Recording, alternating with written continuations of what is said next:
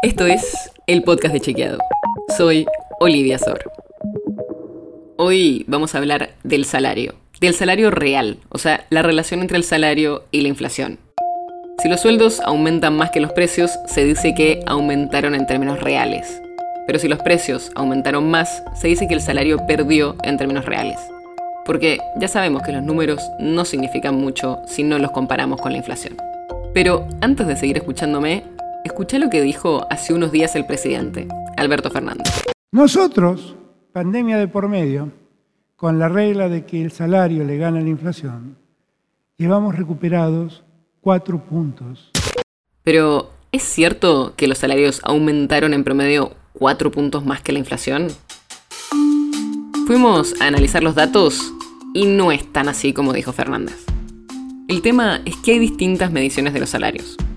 Si tomamos solo a los empleados del sector privado que están en relación de dependencia y sus sueldos están registrados, en los primeros dos años de gestión de Fernández tuvieron un aumento real de 3,5%, que es casi el 4% que dijo el presidente.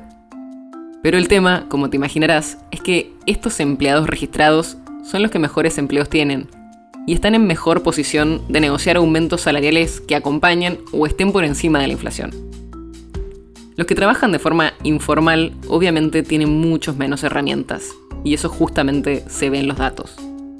El INDEC, por ejemplo, estima cuánto variaron otros salarios, además de los registrados del sector privado. Si vemos los empleados públicos registrados, según el INDEC tuvieron una caída del 3% casi.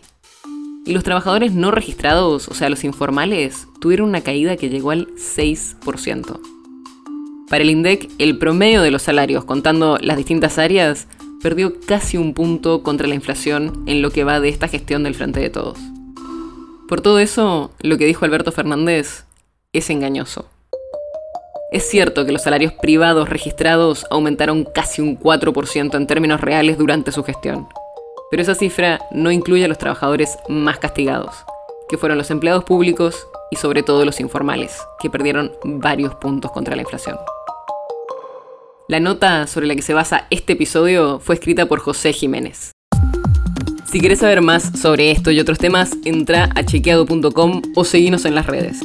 El podcast de Chequeado es un espacio en el que de lunes a viernes te contamos qué de lo que escuchaste o circuló es verdadero o falso te traemos datos para que puedas entender mejor las noticias.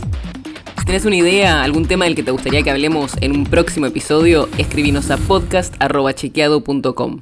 Y si te gustó este episodio, seguinos en Spotify o en tu app de podcast favorita y recomendanos a tus amigos.